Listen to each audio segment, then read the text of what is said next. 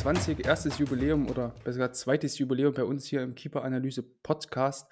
Ähm, wir wollen sprechen über den 30. Spieltag der Bundesliga und dazu habe ich mir natürlich wieder jemanden mit eingeladen und ja, wer soll das andere sein als äh, Johannes ist wieder fit nach seiner äh, ja doch kleineren Erkrankung. Manch böse Zunge würde behaupten, es hängt vielleicht auch mit dem Spiel der Eintracht gegen Barcelona am Donnerstag zusammen, aber das sind nur Spekulationen, da beteilige ich mich gar nicht dran. Johannes, grüß dich erst einmal lieber.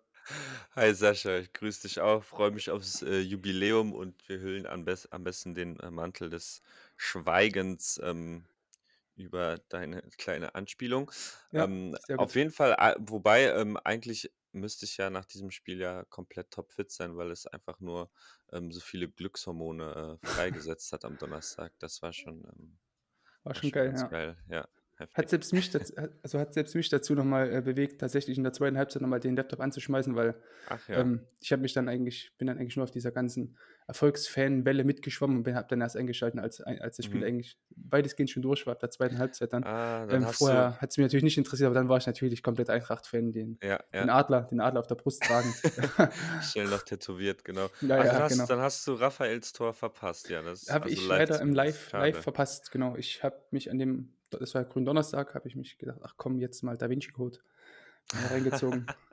Aber mu- ja, muss ja auch mal sein, was anderes gen genau, Fußball. die einzig wahre Religion war dann trotzdem Ja. Camp Nou Um das kurz abzuschließen, also das war, glaube ich, bisher so mein, mein äh, Fußballmoment der letzten Jahre, irgendwie dieses Tor von Rafael Santos Borré. Das hat Ah alles ja, gestimmt. Das hat, ich Ja. bin komplett, äh, hab mich komplett gefreut, einfach nur.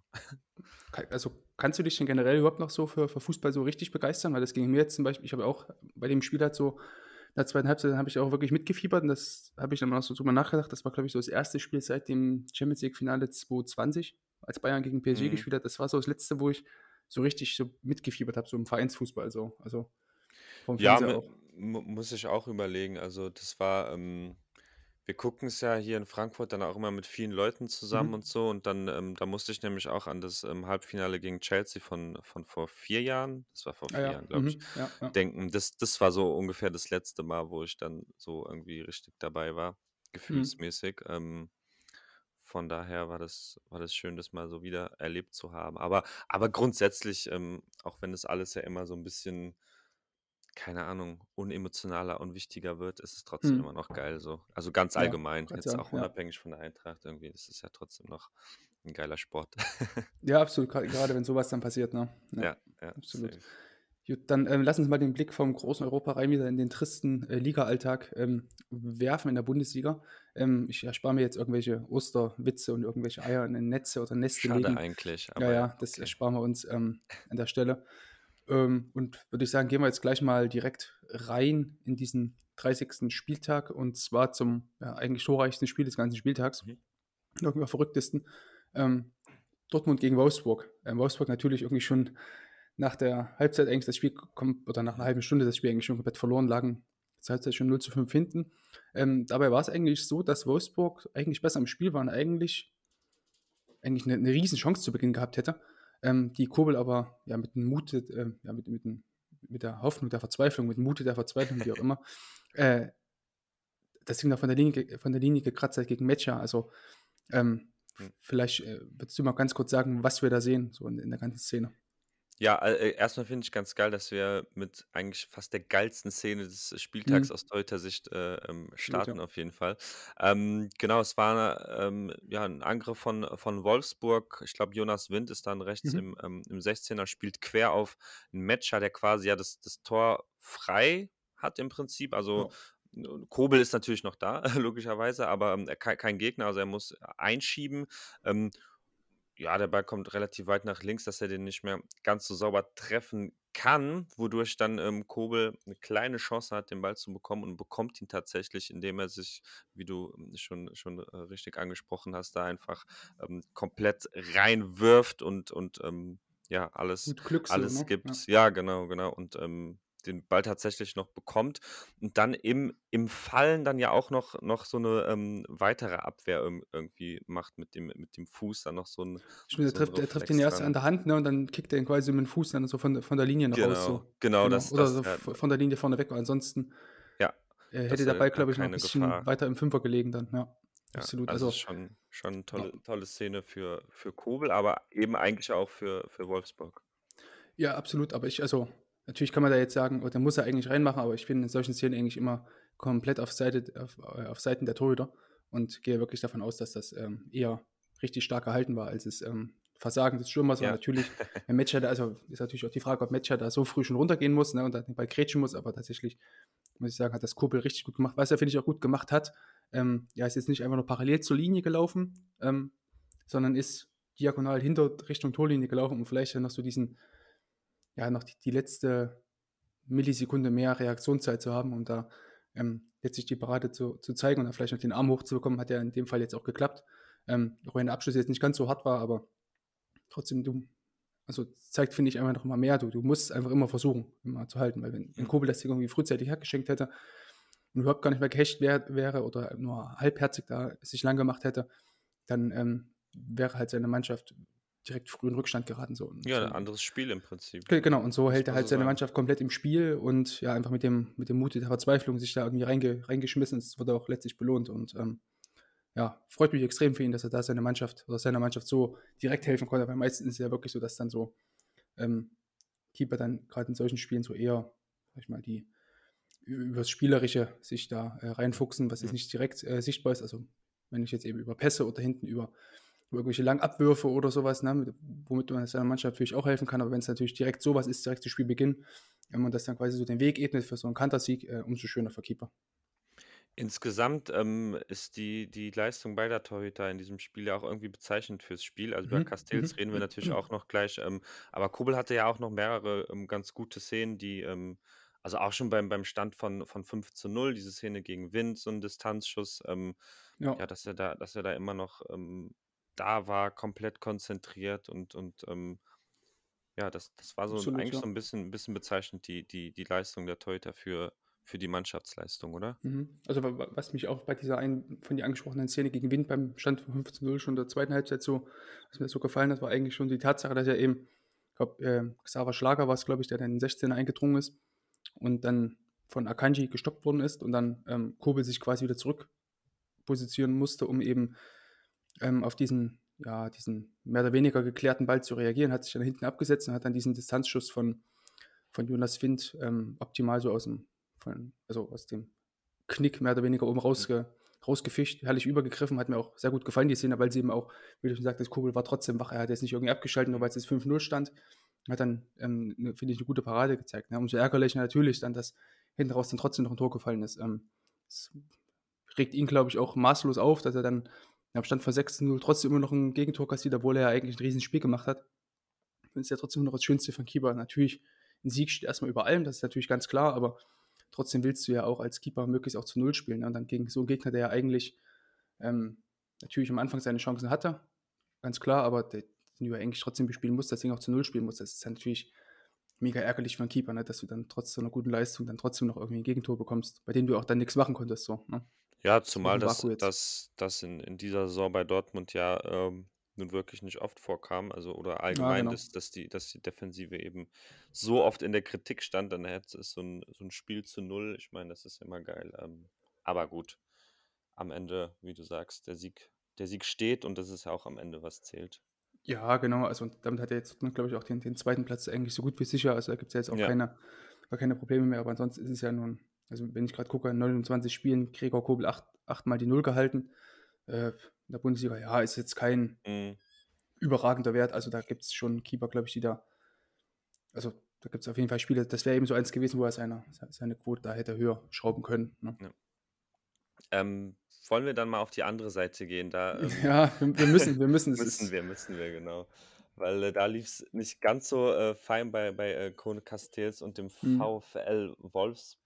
Ähm, äh, wenn wir uns direkt mal das Tor zum, äh, zum 2 zu 0 ähm, anschauen von Axel Witzel, ein Abschluss äh, ja, von der linken Seite im 16er und der Mhm. Ball, ja, ich will nicht sagen kullert, aber das ist, das ist ja kein, äh, kein Abschluss, der irgendwie ähm, da sehr, sehr gefährlich ist. Nee, Ähm, ja, absolut nicht. vielleicht Das war, das war jetzt kein, also das, das war jetzt, das war jetzt kein, kein Gewaltschuss, das war jetzt auch nicht das Witzel, sich da irgendwie, äh, also hat sich erstmal gut, wurde gut freigespielt, so, aber es, Witzel ist ja jetzt kein klassischer Mittelstürmer, das sieht man auch beim Abschluss. Also Witzel trifft den Ball ja auch nicht richtig, ähm, was finde ich auch der Grund dafür ist, warum Castells den Ball auch nicht hält. Also wir sehen halt, dass Castells, also erst finde ich, dass Castells eine gute Position hatte. Also ich finde, er muss jetzt gar nicht da ähm, rausrücken, hat er auch auf Twitter ähm, Nutzer geschrieben, Ben of Duty ähm, hatte da geschrieben. Also ich finde nicht, ähm, dass Castells hätte rauskommen müssen oder irgendwie den Pass antizipieren müssen, um, um irgendeinen Winkel zu verkürzen. Ich finde, er hatte da schon eine ganz gute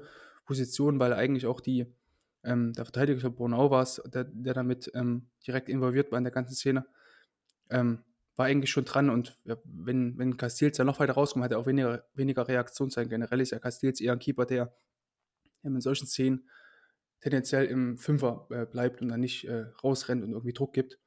Und ja, dann ist es eben so, dass Witzel den Ball nicht sauber trifft und dadurch Castells den Ball auch einfach falsch eingeschätzt hat. Also Castells hat eben damit gerechnet, dass Witzel den Ball sauber trifft und nicht so ein komischer Aufsetzer, weil wenn man auch sieht, wie der Ball dann nochmal ähm, aufdutzt und äh, huppelt, also das hat Castells einfach nicht mit gerechnet. Dann siehst du halt eben auch blöd aus. Natürlich darf er jetzt nicht in der Szene dann auch irgendwie auf den Arsch fallen ähm, und muss eigentlich den Körperschwerpunkt weiter vorn haben. Da kann er den Ball, glaube ich, recht einfach auch mit dem Fuß blocken, aber ja, es sah halt leider, leider einfach blöd aus, weil Witzel eben den Ball nicht sauber getroffen hat. Und du gehst ja als Keeper immer davon aus, dass der, dass der Stürmer den Ball optimal trifft. Also für den Keeper optimal treffen heißt also ähm, so treffen, dass der schnurstracks sozusagen ins Tor geht, ohne dass er irgendwie flattert oder nochmal komisch aufspringt.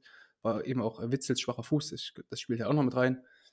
Ja, und dadurch gab es halt dieses, diesen komplett krummen Ball. Also das finde ich ist jetzt nochmal zwar unter einer Stufe eines Flatterballs, der auch kennst du meine Meinung dazu zu Flatterbällen, die kann man einfach sehr, sehr schwer verteidigen oder kann man froh sein, wenn man überhaupt irgendein Körperteil dahinter bekommt, hinter dem Ball, aber ja, also ich will Castells ja nicht komplett rausnehmen, aber wie der Ball halt dann dort rumeiert, das ist halt eine absolute, absolute Kaule und ja, kann er jetzt, also, also von der Schuld will ich ihn nicht freisprechen, sagen wir so, ja. Nee, würde ich auch auf jeden Fall mhm. ähm, nicht so sehen. Und wenn wir noch uns die anderen Tore ansehen, also auch das 4 zu 0, der Distanzschuss Mhm. von, von Emre Can, da geht es ja eigentlich fast ja, nahtlos weiter irgendwie. Ähm, Ja, ist kein, aber ja. also ja, Also, also, mir? nee, ach, überhaupt gar nicht. Also, wie, hm. also erstmal, dass Emre Can dort irgendwie dort ein Tripling ansetzen kann, also das Ja. Das war ungefähr das langsamste Dribbling, was ich je gesehen habe, so, weißt du? Wenn er auch noch inzieht, also es war jetzt auch, war auch kein, war auch wieder hier kein Gewaltschuss, weißt du, wieder, wieder mit einem schwachen Bein. Ja, ja. Diesmal kann der Ball zwar optimal, wie ich finde, also für einen Torhüter optimal zum Halten, also ist es auch nicht gesprungen oder geflattert oder so. Ähm, wenn man eben sieht, wie Castells versucht, den Ball zu verteidigen, also er macht jetzt erstmal grundsätzlich nichts technisch verkehrt in seinem Abdruck- oder Abkippverhalten, ne? er setzt den Fuß sauber hin und geht dann auch sauber runter. Mit einer tiefer in die Analyse reingehen möchte, ähm, sieht man dann eben auch, wie er tendenziell eher mit der oberen Hand, also mit seiner äh, linken Hand, zuerst Richtung Ball agiert und äh, nicht erst die versucht, die rechte Hand dahinter zu bekommen und anschließend die, die linke oben drauf zu bekommen. Also dieses berühmte Hausbau, ne? also Wand dahinter und dann Dach oben drauf. Ähm, macht er jetzt in dem Fall äh, nicht, sondern geht eher mit, dem, mit, dem, mit der oberen Hand zuerst zum Ball. Ja, und dadurch geht halt die, ähm, rutscht der Ball ihm so unter, dem, unter der rechten äh, Hand durch, die ja eigentlich dazu da sein sollte, quasi mhm. zuerst zum Ball zu gehen und da hinten dahinter den Ball zu sichern und dann die linke eben oben drauf zu setzen. Macht er ja nicht, ein kleinerer Fehler. Ähm, aber es passiert eben, das, das zeigt eben auch, dass Castells so menschlich ist. Also, wenn wir jetzt eben auch gucken, ne, Dortmund hat acht Schüsse aufs Tor abgegeben, sechs davon waren drin. Ähm, das ja. war jetzt, ähm, das zeigt schon, dass da für Dortmund sehr, sehr viel richtig lief und eben auch für Castells an diesem oder für Wolfsburg generell an diesem Tag nicht viel zusammenlief. Ne? Also, wenn man dann noch irgendwas Positives bei Castells sehen wollen würde, wäre diese eine Szene gegen Reus, wo er dann im 1 gegen 1, finde ich, gut rauskommt, was natürlich auch so eine, ähm, so eine typische Castells-Szene ist. Und da hat er, glaube ich, auch letztes Spiel gegen Bielefeld auch so eine, so eine Aktion, wo er ähm, aus diesem äh, Halbspitzen, also von dieser Halbposition aus, ähm, einem, einem Stürmer, ich glaube, Hack war es, der entgegenkommt und dann auch diesen, diesen äh, großen Block gibt. Ähm, das, da ist Castells einfach überragend in den Szenen. Ne? Ähm, mhm finde ich, zeigt auch, dass, dass er trotzdem ein technisch und taktisch einfach sehr, sehr guter Keeper ist. Aber solche Spiele wie die hier, das passiert halt nun mal so. Das kann, kannst du nur hoffen, dass das nicht mehr so oft passiert bei ihm, ähm, weil es in der Vergangenheit war es ja wirklich so, dass Castells ja wirklich immer so ein, so eine absolute Bank war bei Wolfsburg. Aber diese Saison gab es halt schon so einige Spiele, auch gegen Union im Hinspiel, wenn ich daran zurückdenke, hatte er auch so ein, zwei Fehler gemacht, mhm. die auch zu Gegentoren direkt führten, ähm, weil einfach nicht gut aussah. Ähm, können wir es vielleicht darauf zurückführen, dass Castells in dieser Saison nicht so in den Rhythmus kam, weil immer mal wieder verletzt, mal Coronavirus und so weiter. Ähm, also, ja, ist einfach keine gute Saison so von Castells, Mhm. weil es einfach, also weil, weil einfach viel zu viele Fehler auftauchen, die man sonst von ihm einfach nicht kennt. Man will ja jetzt oder ich will jetzt auch keine, äh, Torwartkrise da heraufbeschwören beim VfL Nö. Wolfsburg, nur Perwan als Ersatz war ja auch ähm, den hatten wir auch hier relativ oft dann in der in der Kritik, wenn er ihn, Mhm. äh, vertreten hat. Ähm, ist vielleicht a tatsächlich ein 'n Faktor in dieser ganzen Saison für für den VfL Wolfsburg, dass, ähm Spielt sicherlich mit rein, ja, ja. ja. Würde ich schon sagen, das spielt sicherlich damit rein, dass du da ähm, auch einen Keeper hast. Oder Castells war in den letzten Jahren wirklich immer einer, der da hinten bombensicher im Tor stand und ähm, eigentlich so gut wie nie Fehler gemacht hat. Wenn das eben diese Saison halt dazukommt, äh, ja, lässt sich natürlich nicht Mhm. abstreiten, dass das auch eine Auswirkung auf die ganze Mannschaft hat. Wenn dann hinten dein eigentlich Ja. sicherer Keeper und auch dein Kapitän ähm, Fehler macht, ist natürlich ganz klar.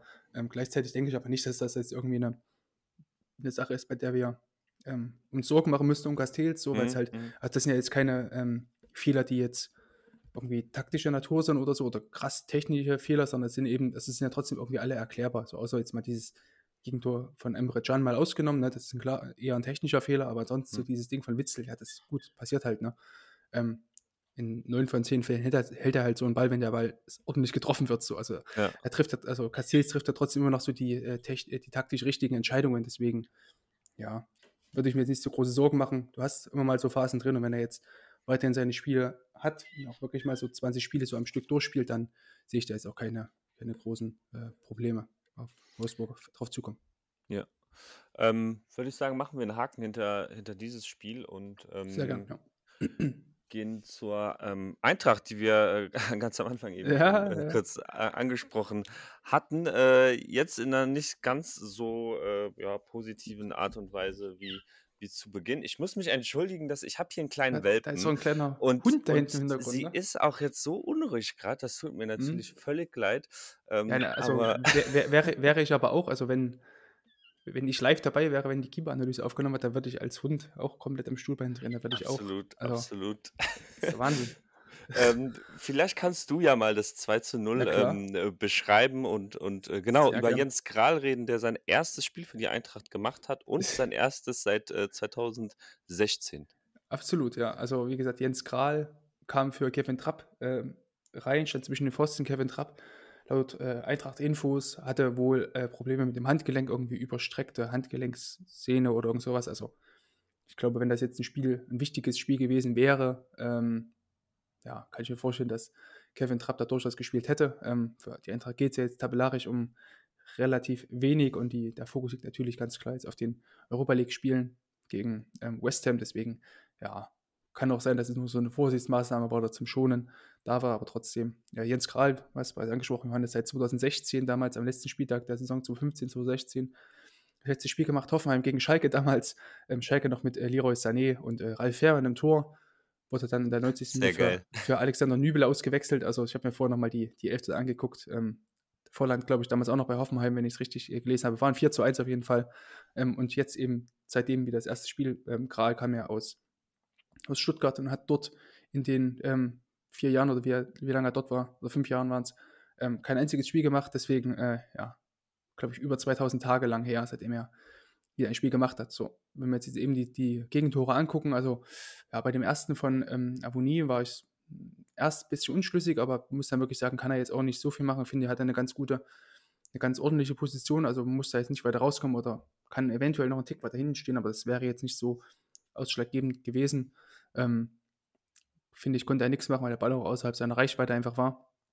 Wenn wir uns dann das andere Tor, das 0 zu 2 von Pröbel angucken, ähm, ja, würde ich jetzt nicht, würde ich ihn nicht komplett äh, frei von Schuld sprechen, den, den Jens Kral, muss ich sagen. Also natürlich auch der Ball, ähm, sieht man vielleicht auch leicht in der Wiederholung ganz leicht geflattert.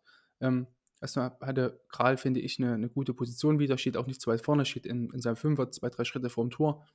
Und ja, den langen Ball versuchte dann auch mit der, mit der, mit der unteren Hand, also mit seiner linken Hand in dem Fall, ähm, zu parieren, war sogar noch ganz leicht dran.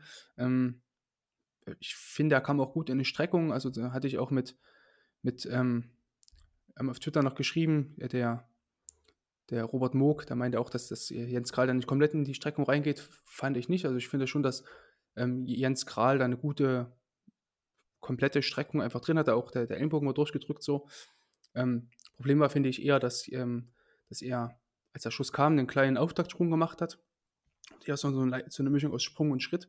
Und danach noch so einen kleinen weiteren Auftaktsschritt gemacht und dadurch nicht so richtig in den, in den Abdruck äh, hineinkam. Also es war da, glaube ich, eher die, das Problem, dass er da nicht so druckvoll in die Aktion reingekommen ist, wie er sich das vielleicht erhofft hätte, beziehungsweise auch vielleicht diesen einen kleinen Schritt äh, zu später einfach reinkam in den, in den Abdruck und dadurch eben den Ball dort nicht äh, parieren konnte. Natürlich auch Direktabschluss von Prömel hat auch wahrscheinlich nicht direkt damit gerechnet, aber ich glaube trotzdem, so ein Mann mit so einer Erfahrung ist ja 33 Jahre alt, ähm, kann da trotzdem, finde ich, das Ding äh, besser lösen und muss immer darauf gefasst sein, dass eben auch aus so einer Szene so ein direkter Abschluss ähm, kommen kann.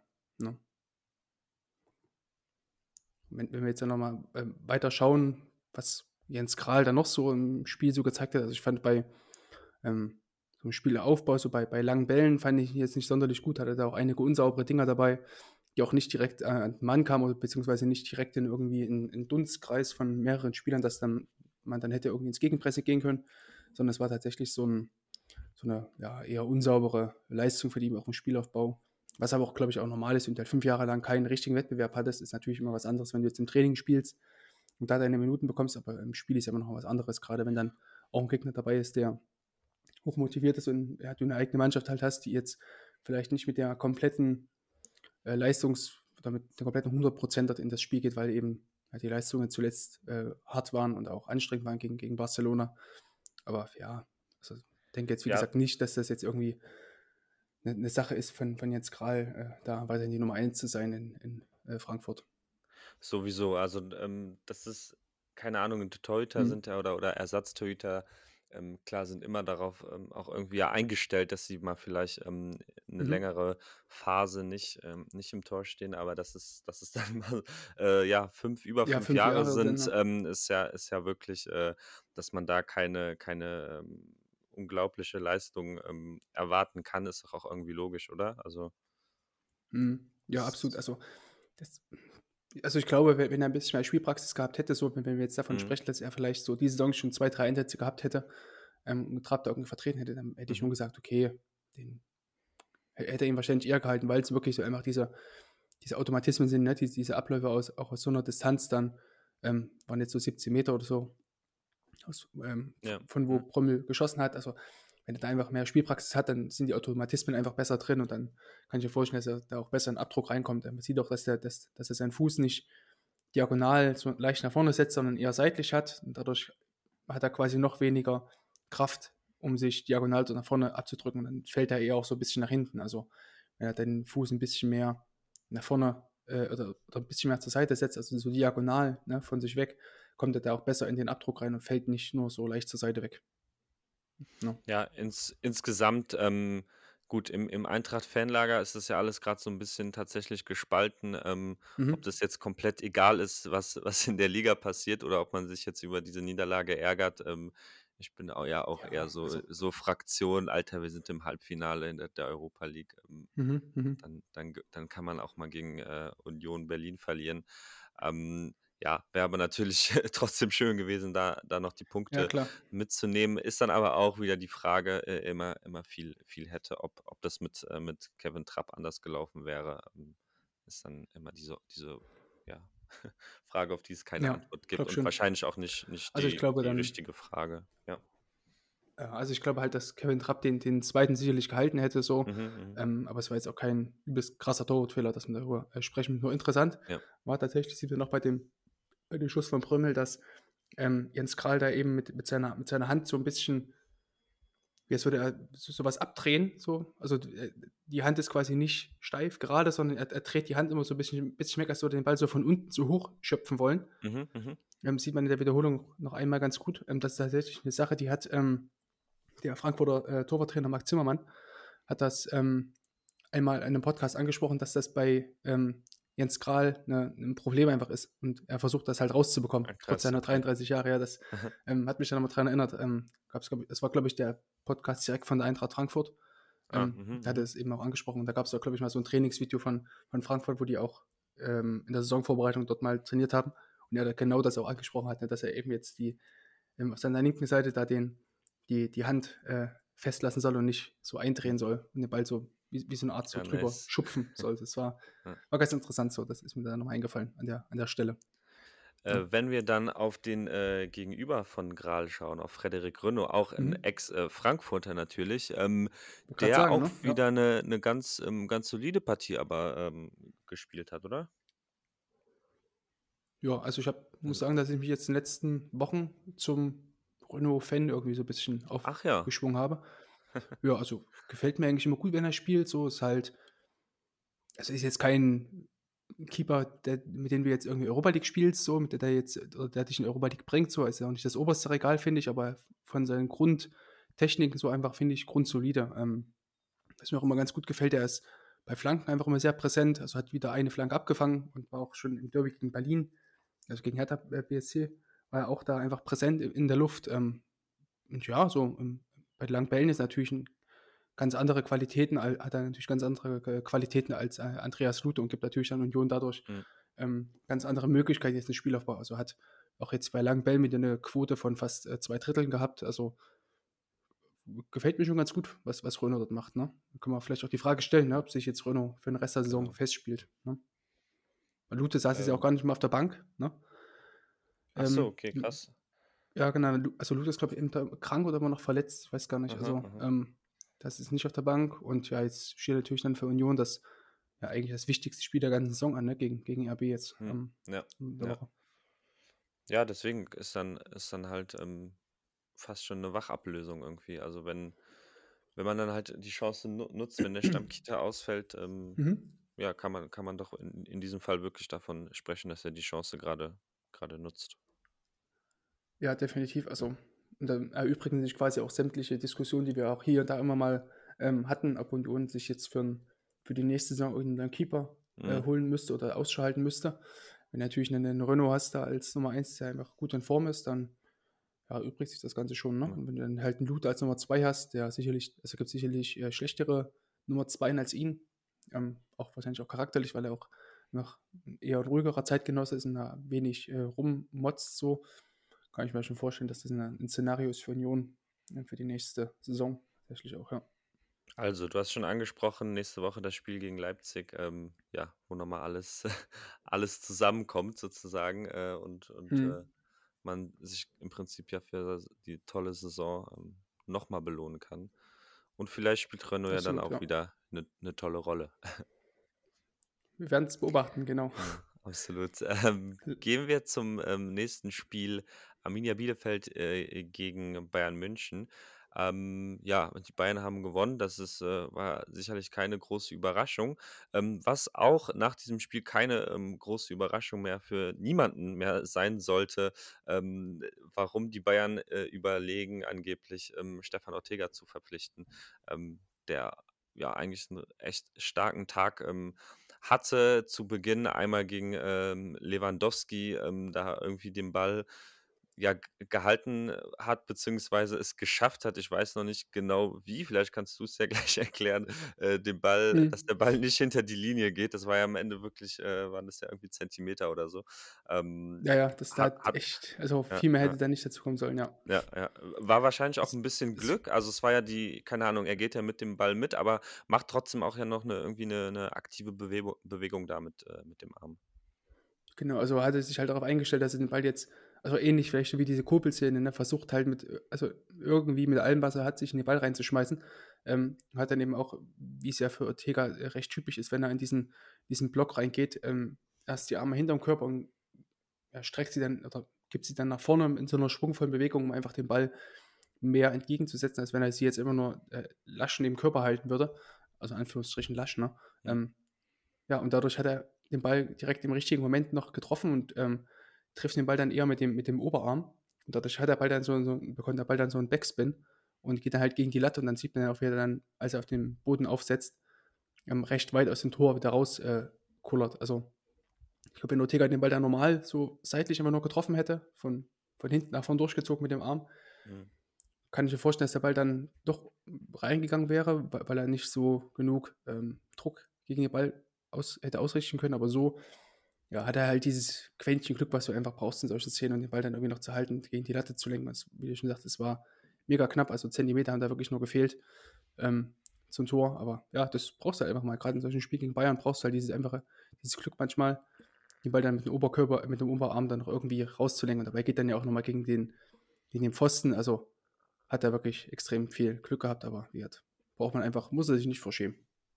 Ähm, zumal er dann später auch gezeigt hat, dass er eben nicht nur Glück hat, sondern auch ähm, Mhm. ganz, ganz viel ähm, Können. Da hast du zwei schöne Szenen ähm, rausgesucht. Einmal gegen, gegen Sabitzer, Abschluss ähm, im 16er relativ zentral und ähm, vom, vom Mus Musiala, der, Mhm. der sich im, das war dann in der zweiten Hälfte, im 16er auch mit, mit einem richtig geilen, mit so einer richtig geilen Finte irgendwie, so einen geilen äh, äh, Mhm. Tempowechsel. Ähm, Ja. aber das nur, dass man nur, nur by the way, ähm, da zweimal wirklich auch richtig, richtig ähm, stark gehalten hat. Ja, absolut. Also das sind ja auch diese, diese beiden ähm, Szenen, die finde ich auch so symptomatisch sind für, für äh, Ortega, dass er da einfach so eine, so eine gewisse Grundspannung einfach drin hat. Also wenn wir da jetzt eben diese, diese eine Szene, ähm, muss ich mich kurz entschuldigen, das war nicht äh, Sabitzer, das war Goretzka, Ah, ähm, gegen den er da zuerst verteidigt hat, also den Ball noch mit, der, mit, mit seiner äh, linken Hand dann noch so im, im Block mehr oder weniger weggepatscht hat. Ähm, das war erstmal gut. Sieht man auch, dass, wenn da vielleicht nochmal diese, diese Szene von äh, Castells zu Beginn nochmal rannimmt, als Castells ja mal 1 gegen 1 so ein bisschen nach hinten gefallen ist mit dem Tor von Witzel, ähm, war bei Ortega jetzt hier gar nichts. Also bleibt er wirklich sehr stabil, bleibt vorne mit dem Oberkörper, fällt nicht nach hinten und kann dadurch trotzdem immer noch in der Aktion bleiben. Wenn er jetzt nach hinten fällt oder sich auf den Arsch setzt, wird es halt schwer, dann noch irgendwie zu reagieren und so. Finde ich, macht das überragend auch gegen Musiala. Also ich dachte, der erste Ball geht irgendwie gegen Pfosten, weil er halt so extrem weit Mhm. weggesprungen ist. Aber Mhm. ja, Ortega profitiert dann hier auch wieder davon, was ich vorhin schon gesagt hatte, davon, dass er im 1 gegen 1 wieder diesen, diesen Schwung einfach hat und seine, seine Arme quasi im richtigen Timing wieder nach vorn bringt und eigentlich mit, ähm, mit mehr Druck dem Ball quasi äh, entgegengehen kann mit den Armen. Ja, und dadurch ähm, den Schuss einfach mehr entgegenzusetzen hat. Und auch bei dem Schuss, das war wirklich auch kein, also wirklich ein harter Schuss von Musiala an der Stelle. Und ja, wie Ortega dann auch da wieder einfach stabil bleibt und einfach überhaupt gar nicht nach hinten fällt oder so, das finde ich einfach nur ist auch merkenswert so. Und auch alles andere, was er in dem Spiel, Spiel wieder gezeigt hat. Also er hat auch in der ersten Halbzeit mal so eine Szene, wo er hatte, glaube ich, ähm, Bielefeld irgendwie eine Ecke oder so. Und dann hat äh, Ortega den Ball hinten kurz in der Mittellinie aufgesammelt, hat den Ball dann wieder nach vorne gebracht, hat ihn aber so auf die halblink, auf, den linken Flügel von, von ihm aus gesehen rausgespielt. So, und das dachte ich, oder so, so, so ein gelupfter Ball wie dann 16er, so glaube ich, ging da so rein auf der linken Seite dann Mhm. ähm, von Ortega hinten rausgespielt. Also, da dachte ich auch, das ist ein Ball, den kann wahrscheinlich, also die spielen ja vielleicht gerade mal sechs von zehn äh, Mittelfeldspielern in der Bundesliga, also, also Mhm. oder Innenverteidigern. Also das gefällt mir richtig gut, was der Mann für, eine, für, eine, für ein Spielverständnis, für eine Technik hat, so, sowohl mit als auch ohne Ball. Ähm, ist wirklich, wirklich eine, eine richtige Freude, den Typen zuzusehen. Ne? Ja, umso bitterer dann, äh, falls er auf Ersatzbank von, von Bayern landet. Ja, Aber hoffentlich ähm, nicht. Also das ist äh, ja hoffentlich nicht. Horrorszenario im Prinzip. Ja, also, Horror, also Horrorszenario. Ne? Also für ihn wäre es natürlich schön, wenn er Also jetzt ja, klar, klar, Ne? für, für uns, für uns aus, ja, genau. Also ich ist halt, ich habe es glaube ich schon mal gesagt, also so, so einen Typen will ich halt äh, jedes Wochenende Genau. am liebsten spielen sehen, ne? weil es einfach, weil er einfach technisch, taktisch einfach so unfassbar gut ist. Es ist halt kein klassischer, ähm, sag ich mal, Ausstiegstor, so wie es vielleicht ein Riemann ist oder wie, wie so ein Giekewitz oder sowas, die jetzt eher da, davon leben, dass sie ähm, so ihr Herz auf der Zunge tragen und irgendwie gut auf der Linie sind und da irgendwie so ein, zwei Spiele pro Saison oder zwei, drei Spiele pro Saison haben, denen sie über sich hinauswachsen. Ja, sondern bei Ortega ist es ja wirklich so, dass er in allen Spielphasen einfach stark ist, mit, mit Ball, ohne Ball, kann eben gut mitspielen, ähm, lange Bälle abfangen und so weiter. Also das stimmt wirklich alles so. Also deswegen würde ich ja schon ganz gerne sehen, dass so ein äh, Keeper weiterhin jede Woche spielt in der Bundesliga. Ja. Idealerweise, weil zweite Liga wäre. Also dafür ist er einfach viel zu gut. Also den, den kannst du halt locker ja. jetzt zu einem Europa League-Team stecken. Da finde ich, Mhm. würde er jetzt nicht groß ähm, bei herausfallen, leistungsmäßig.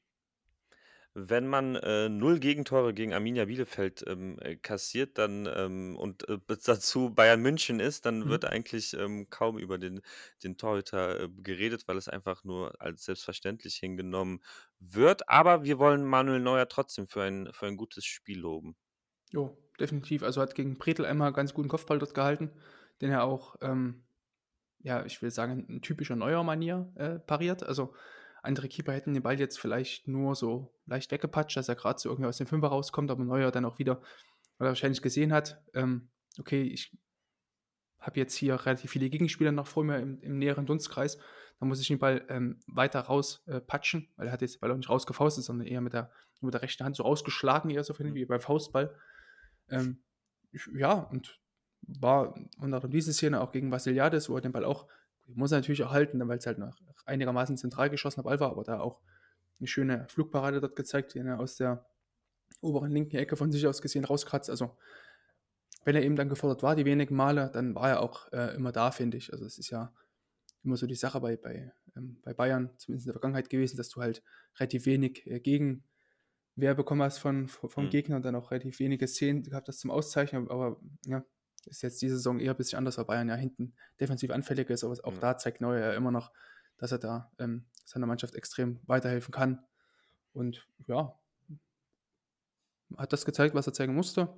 In Summe gutes Spiel. Ähm, aber sollten wir jetzt auch nicht höher heben, als es ist. Aber ja, trotzdem. Aber kann man soll, lobend erwähnen. Genau, genau absolut ja. lobend erwähnen, weil es eben wieder so, ja. diese, diese Spiele waren jetzt von Neuer, weil es auch in der Vergangenheit hat er jetzt auch nicht, seit seiner Rückkehr jetzt auch nicht so die sau vielen Spiele dabei gehabt, wo er sich hätte richtig auszeichnen mhm. können. Ähm, insofern war es wirklich ein okayes Spiel von ihm, ähm, aber auch so zu erwarten. Und zu Null ist immer gut, ne? Gewinnen und zu Null. Mehr kannst du nicht erreichen Kann, als Keeper. Kannst du nicht meckern, genau. Kannst du nicht meckern, genau. ähm, dann haben das wir noch ein Spiel ähm, auf unserer ähm, Keeper-Analyse-Liste und zwar Mainz gegen ähm, Stuttgart 0 zu 0. Das ist ja auch immer ähm, äh, ganz, ganz kurz by the way, weil so, so, so Spiele, mhm. die 0 zu 0 enden, die ich meine, keine Ahnung, so als neutraler Fan beachtet man dann ja eigentlich ähm, eher weniger aus, aus Torhüter-Sicht, aber eigentlich umso interessanter immer.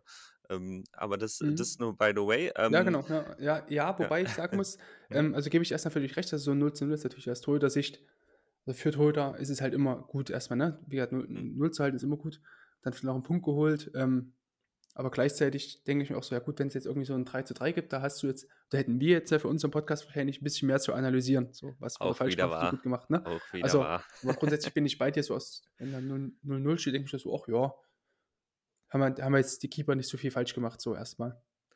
Genau. Könnte man meinen, aber das ist jetzt auch eine, das ist jetzt auch, äh, dieses Spiel zeigt uns auch, dass das nicht immer so sein muss. Ähm, ich freue mich schon gleich auf die Szene, aber ähm, ja, wir haben vorher noch eine, eine, genau, gucken, ja. genau, genau, und zwar ein äh, Schuss von äh, Mangala von, von Stuttgart, den äh, Robin Zentner ähm, sehr schön pariert hat, muss man wirklich ja. sagen. Ähm, es war Geile Parade. Ja. Äh, toller Abschluss mit, ähm, mit links, ähm, re rechts oben Richtung Tor und ähm, den hat er schön pariert einfach. Vor allem aus kurzer Distanz und es war auch ein recht mhm. harter Schuss und der Zentner einfach da von, komplett von seiner Athletik, von seiner Größe dort profitiert, wie er dort nochmal äh, rausschießt aus dieser, ähm, ja, nicht ganz tiefen Position, also aus dieser Ballerwartungshaltung dort rausschießt und den Ball, Ball, mit, der, mit seiner rechten Hand dort um das Tor nochmal rumlenkt, war wirklich eine, eine richtig äh, starke Parade ähm, und hat da tatsächlich auch das gemacht, also wir hatten ihn ja letzte Woche ähm, falls du dich noch daran erinnerst, daran ähm, haben wir ihn auch kritisiert, dass er mhm.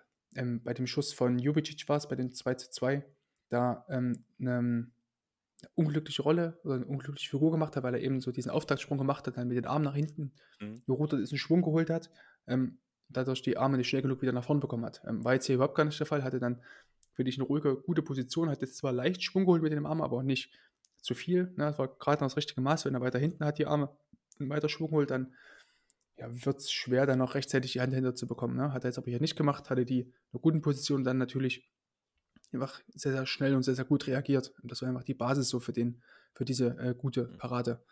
Ne? Ähm, aber sonst, wenn wir jetzt mal weiter gucken, ansonsten sein Spiel, also pff, schwierig. Also dann lass uns gleich mal jetzt auf diesen, diesen einen verrückten langen Ball, den, den Stenzel da hinten irgendwie raustricht aus der eigenen Stuttgarter Hälfte, kommt irgendwie ein langer Ball und eigentlich waren ja Niakate und Bell waren eigentlich da gegen einen Gegenspieler, ich glaube Kalajdzic war es. Kalajdzic, ja. Genau, also muss er überhaupt ja, also gar die, nicht raus. Also. Die, Kette, die Kette steht, die Viererkette steht. Also Kalajdzic mhm. ist, ein, ist ein Monster, ist eine Maschine, ist ein richtig geiler Stürmer, aber ähm, mhm. also. Zumal ja auch Bell, also Bell kam, wäre ja auch komplett in aller Ruhe drangekommen, hätte den Ball wegge, wegge, weggeköpft.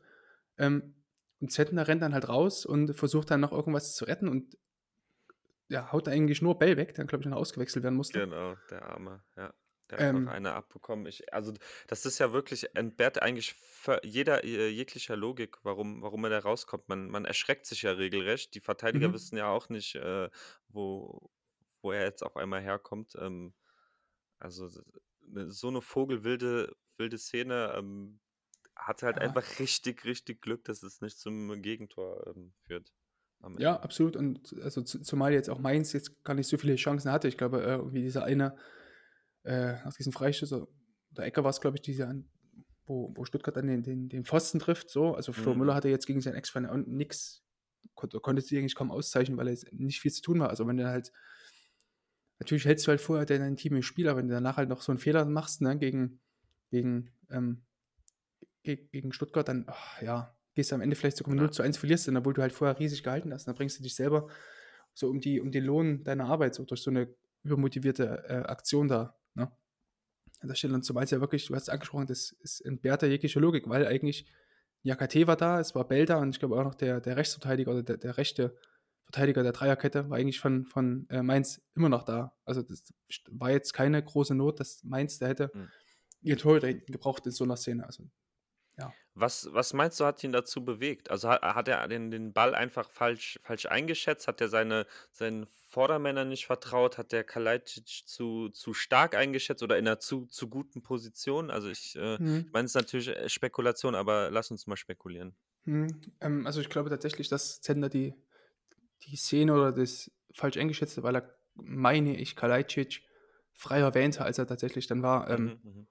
Gerade bei so langen Bällen musst du halt, finde ich, also es sollte halt immer so die, die erste Prämisse sein, okay, wenn jetzt der lange Ball kommt, du siehst ja immer, ob der jetzt Ball jetzt komplett, sag ich mal, wenn das Spielfeld in zwei Hälften teilst, auf die linke Hälfte oder auf die rechte Hälfte ähm, fällt, dann siehst du immer recht schnell, wie viele oder wie, wie jetzt die, die Spieleranzahlen verteilt sind. Ne? Ob jetzt der, der Gegner Gleichzahl dort ist in einer in der linken Zone oder der rechten Zone oder ob der jetzt, ähm, Gegner in Unterzahl ist, wie jetzt hier in dem Fall eigentlich zweieinhalb gegen eins. Ne?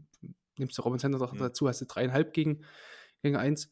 Ähm, Finde ich, muss er gar nicht da rauskommen, weil es eben recht klar verteilt ist. Aber ich kann mir auch vorstellen, dass Zentner einfach den, weil er auch ähm, Keeper ist, der gerne mal rauskommt. Also der hat im Spiel relativ viele Szenen, die er so außerhalb des Strafraums äh, klärt hatte.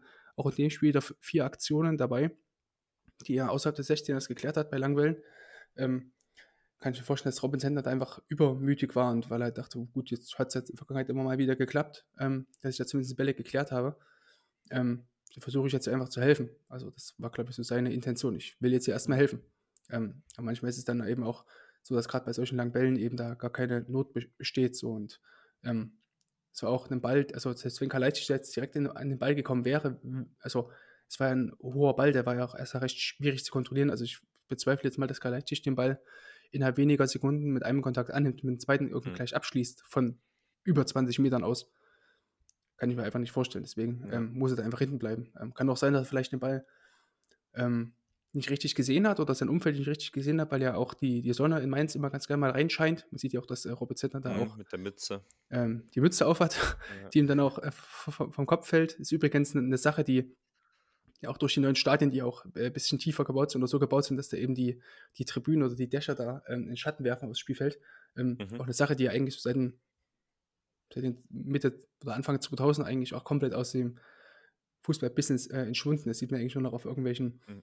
Ähm, Kreisliga-Plätzen, ne, dass Keeper da eine Mütze haben, Ja. oder? Ja. Ja, absolut. Also, aber also genau, früher, früher war das ja, äh, wie oft hatte Oliver Kahn eine, eine Mütze an? absolut. Also das war ja äh, in jedem zweiten Spiel irgendwie so gefühlt. Ähm, Ja, noch, ja, Center ist, glaube ich, auch da. Also ich sehe es Ja. wirklich immer nur, wenn ich mich Also, zurückerinnere, immer ja. nur in Mainz. Ich sehe es immer nur in Mainz, also irgendein Ja. Mainz, äh, also mit der Robin Center oder damals Flo Müller, die haben, das sind, glaube ich, der einzigen, die damals in Mainz immer irgendwelche Mützen auf hatten, weil sonst in den anderen Stadien, ob das jetzt Allianz Arena ist, wo ja die, diese, diese, diese Überdachung relativ weit ins Spielfeld reinreicht, dass Mhm. dann keine, keine Sonne so quasi direkt ins Gesicht scheint. Ähm, ja, ist irgendwie ganz, ganz Ja, krass, crazy, dass du's- da, also kann vielleicht auch mit sagst, hab ich reinspielen, ne, nie- dass da die, dass da die Sonne da so mit, ja. also ich habe auch ansonsten keinen Keeper so weiterhin bisher mit, mit Mütze irgendwie gesehen. So, gerne mal auch Bezug nehmen darauf. Falls La, la, die genau, lass uns das mal äh, jetzt in den letzten vier Spieltagen äh, Mü- mal ein Mützenstatistik. bisschen genauer. Ja, genau, Mützenstatistik, sehr geil. ähm, wenn wir Und auch jetzt tatsächlich, bei, ne, ja, wenn, also wenn, wenn, ja, also, letzte. Sache noch zu der Mützen, zu der Mützengeschichte, wenn du dann als Keeper, weil es ging mir auch immer mal so früher, ähm, als Keeper rauskommst und weißt, okay, jetzt müsste ich rauskommen, Ball klären mit dem Kopf oder sowas, wenn du auch eine Mütze noch dazu aufhast, ne, mhm. auch schwierig, weil dann kannst du den Ja, Ball ja auch ja. nicht so sauber treffen. Oder im schlimmsten Fall kriegst du den oben auf dieses, ganz oben auf der, Auf der ja, Mütze ist ja, immer dieser kleine. Knopf da drauf, so, weißt oder, du? oh, Alter, ja, hab ich auch okay, schon wow, das- wow, ja. Oben auf diesen, auf diesen kleinen, diesen kleinen Knopf, also es ging, Ja. ging mir auch schon ein oder zweimal so, ey, ganz ekelhafter Schmerz. Ja, Ganz, ganz ja. ekelhaft. Kennt, kennt glaube ich, jeder. Äh, Auch ich als Nicht-Torhüter, das, ähm, Das Mhm. tut definitiv weh.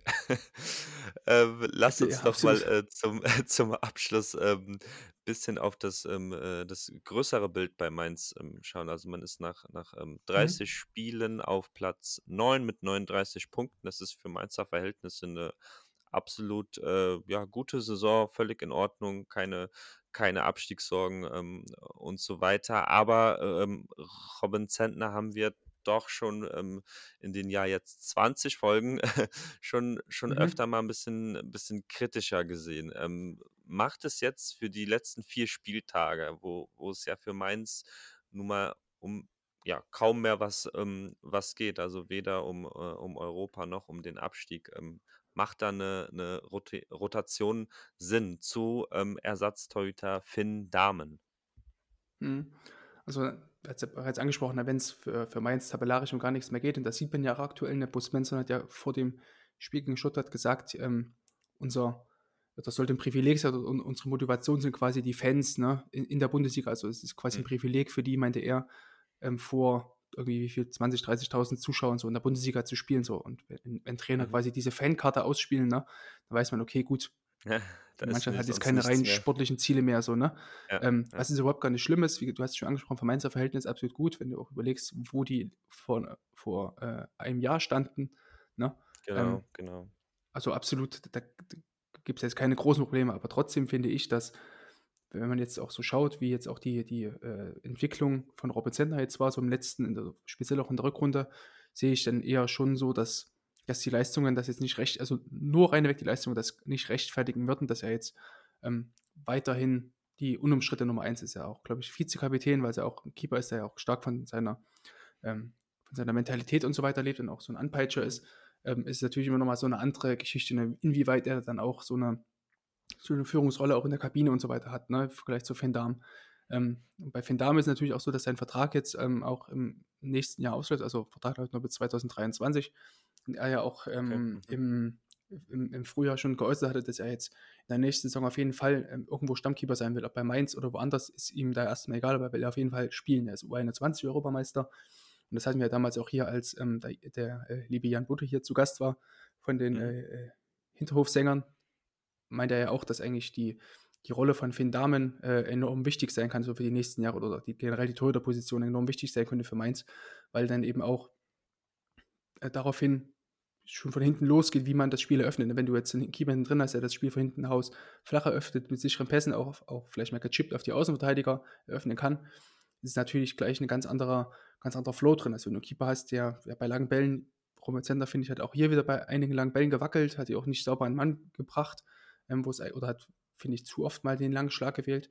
Dann ist das natürlich 'ne ganz andere Basis, auf der du aufbauen kannst. Und würde mich jetzt schon mal interessieren, ähm, ob man da jetzt die letzten verbleibenden 4 Spiele, ähm, vielleicht auch mal mit mit 'nem anderen Keeper drin plant und vielleicht auch den Finn Dahmen so ins bisschen ins Schaufenster stellt. Vielleicht eventuell schafft man's ja wie mit, äh, Florian Müller in der letzten Saison da, den für, ähm für 'ne ganz gute Summe irgendwie zu verkaufen oder eben auch noch vielleicht noch mal zu verleihen.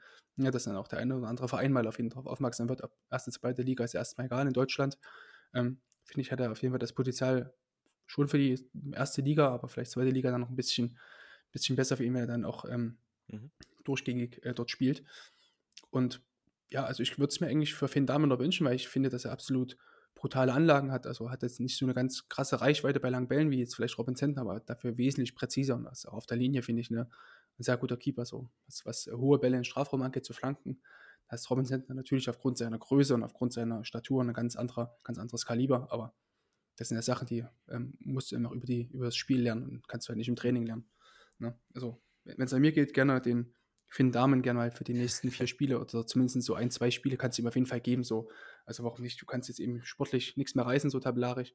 Natürlich für die Fans und so weiter, aber da ist jetzt Finn Dahmen auch kein großer ähm, keine keine Schwächung so, finde ich aktuell so, weil ja. Ja, Zentner ja. ja, genau, weil Robin Zentner aktuell einfach nicht gut in Form ist. Er hatte 'ne gute Phase in der Hinrunde, wo ich auch gesagt hatte: „Hm, vielleicht könnte man ihn auch mal zur Nationalmannschaft einladen, wenn jetzt grad, weiß ich nicht, Ter Stegen nicht fit oder auch Neuer nicht fit ist, dann kann man auch mal drüber nachdenken.“ Aber in der aktuellen Phase natürlich überhaupt nicht. Also, es Mhm. ist auch aktuell so nicht nicht mehr vertretbar, was er jetzt aktuell in vielen Spielen so gezeigt hat, ne? Ob das jetzt in der Strafraumverteidigung oder eben mal hinten im bei langen Bällen war oder eben auch bei bei einzelnen Szenen äh, auf der Linie, wo er immer mal Schwächen zeigte. Das äh, hat Mainz, finde ich, Mhm. zuletzt einige Punkte gekostet. Ja, da sieht man auch, wie, wie schnell es dann doch auch manchmal, ähm, manchmal gehen kann mit so einer, mit so einer Form. Ähm, Ja, jo, aber dann sind da müssen wir mal, ganz kurz ja, vielleicht noch, abschli ja, vielleicht vielleicht noch abschließen dazu, weil wir es auch vorhin bei, bei ähm, Kuhn Castells hatten, ähm, ob, da, ob wir uns da jetzt Sorgen machen müssen, da finde ich, da ist die Sorge eher bei äh, Robin Sender jetzt hier angebracht, weil bei ihm ja Mhm. quasi diese Okay. technischen Grunddinger nicht so richtig äh, stimmen. Wir haben jetzt auch diese, diese Szene gegen Jubicic schon mal uns vor Augen führen, als er eben mit den Armen so weiter hinten ge, gegangen ist. Das war ja auch schon äh, zuvor so, als er gegen, gegen, gegen Gladbach, gegen äh, Embolo war es, glaube ich, bei dem Gegentor, auch so eine ganz komische Grundposition hatte und dann auch viel zu weit vorne stand, also auch gar keinen richtigen sauberen Winkel hatte. Also das sind alles so Sachen, die, die ähm, finde ich, mehr Sorgen machen sollten, weil es ja keine, sage ich mal, beiläufigen, zufälligen Sachen sind, sondern ja so grundsätzliche Sachen sind. Dann, wo stehe ich im Tor? Schaffe ich es, meine Position gut einzunehmen? Schaffe ich es auch, den sicheren Stand einzunehmen? War bei ihm jetzt alles nicht der Fall zuletzt. Deswegen Hm. kann es auch sein, dass das Problem da einfach tiefer liegend ist, ne? ähm, bei ihm im Vergleich jetzt zu Castells. Am Freitag haben wir dann den äh, direkten Vergleich. Da spielt nämlich Wolfsburg ähm, gegen Mainz. Ui. Dann kann man das Ganze ja nochmal noch mal also- aufgreifen. Also da, da lohnt sich wirklich das Zone-Abo für 30 Euro, ne? Also mein Gott. Aber ich habe auch letztens so, so einen geilen äh, Tweet gelesen, irgendwie, irgendeiner geschrieben, dass ähm, Augsburg, Mainz und Stuttgart jeden Tag oder jeden Spieltag irgendwie in Ja, irgendeiner ja, ja. Konstellation gegeneinander spielen. Das ähm, Ja. stimmt aber irgendwie auch. Also irgendwie. Absolut, habe ich auch gesehen. Ja, das ist traurig, dann aber wahr. also ich weiß auch irgendwie gar nicht, bei, bei, bei, bei, bei The Zone, oder wenn, wenn Mainz spielt, habe ich immer Niakate vor Augen, wie er diese langen Einwürfe dort in den Strafraum reinlöffelt, ne? ja, das ist Weißt aber auch eine sehe? Also hast du Waffe. schon mal mitbekommen, wie Niakate und die Einwürfe Ja, ja, ja, Ja, sicher. ne, der wirft immer so übelst weit rein und geht dann, ja. wenn er so wirft, so übelst weit nach vorn. So. Und das sehe ich halt gefühlt jeden Freitagabend auf der Zone oder irgendwie. Also, ja gut, der, der, Mensch ist Sonntag, ein so, keine Ahnung. Gewohnheitstier, dann, ähm, dann passt es ja auch Ja. eigentlich. Ist schön. Ach, Jo, ja. Würde ich sagen, haben wir es, oder? genau, würde ich auch sagen, jawohl. Ich Ja, äh, Ähm, bedanke mich bei dir. hm? Ich entschuldige mich nochmal für, für die kleinen Hundeprobleme hier, aber ähm, Ach, ja, das gehört doch auch dazu. Alles ja, so, so, so sind sie halt, die Kleinen, ne? Was soll ich sagen? Die Köter, genau. so sieht's aus. Ähm, auf jeden Fall danke auch an, die, an dich, dass du wieder mit dabei gewesen bist. Sehr Ähm, gerne. und du dich von deiner Krankheit, Zwinker, Zwinker, erholt hast. Ähm, und du bist ja auch eigentlich mit Gole Olympico, habe ich gesehen, für den Deutschen Podcastpreis nominiert. Also es ist ja eigentlich eine Ehre für mich, dass du jetzt hier dich hier noch herab äh, und hier mit dem, mit dem allgemeinen Pöbel irgendwie noch einen Podcast aufnimmst, ne? Wow, ja, ähm, ja, krass, dass du es erwähnst, genau. Also wer, wer mag, kann da Mhm. ähm, für den Publikumspreis, Achtung, in der Kategorie Wissen. Also es Mhm. gab jetzt keine, Ja keine klar, Wissen, Kategorie sonst? äh, Also, Fußball oder, oder Sport oder so, sondern Wissen war dann die einzige Kategorie, in die das da irgendwie reingepasst hat.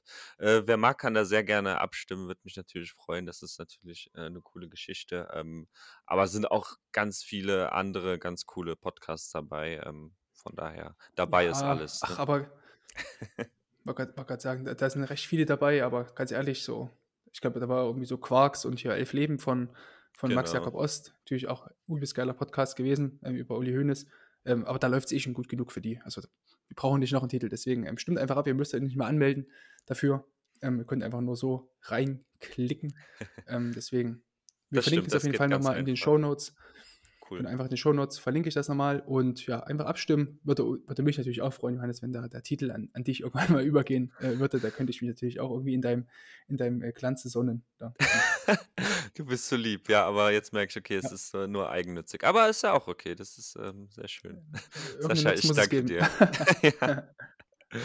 Gut, Vielen, und vielen Dank, liebe. Hörerinnen und Hörern, auch euch vielen Dank, dass ihr wieder eingeschaltet habt, zugehört habt und wir hören uns dann in der nächsten Woche wieder, wenn wir dann über den 31. Spieltag der Bundesliga sprechen.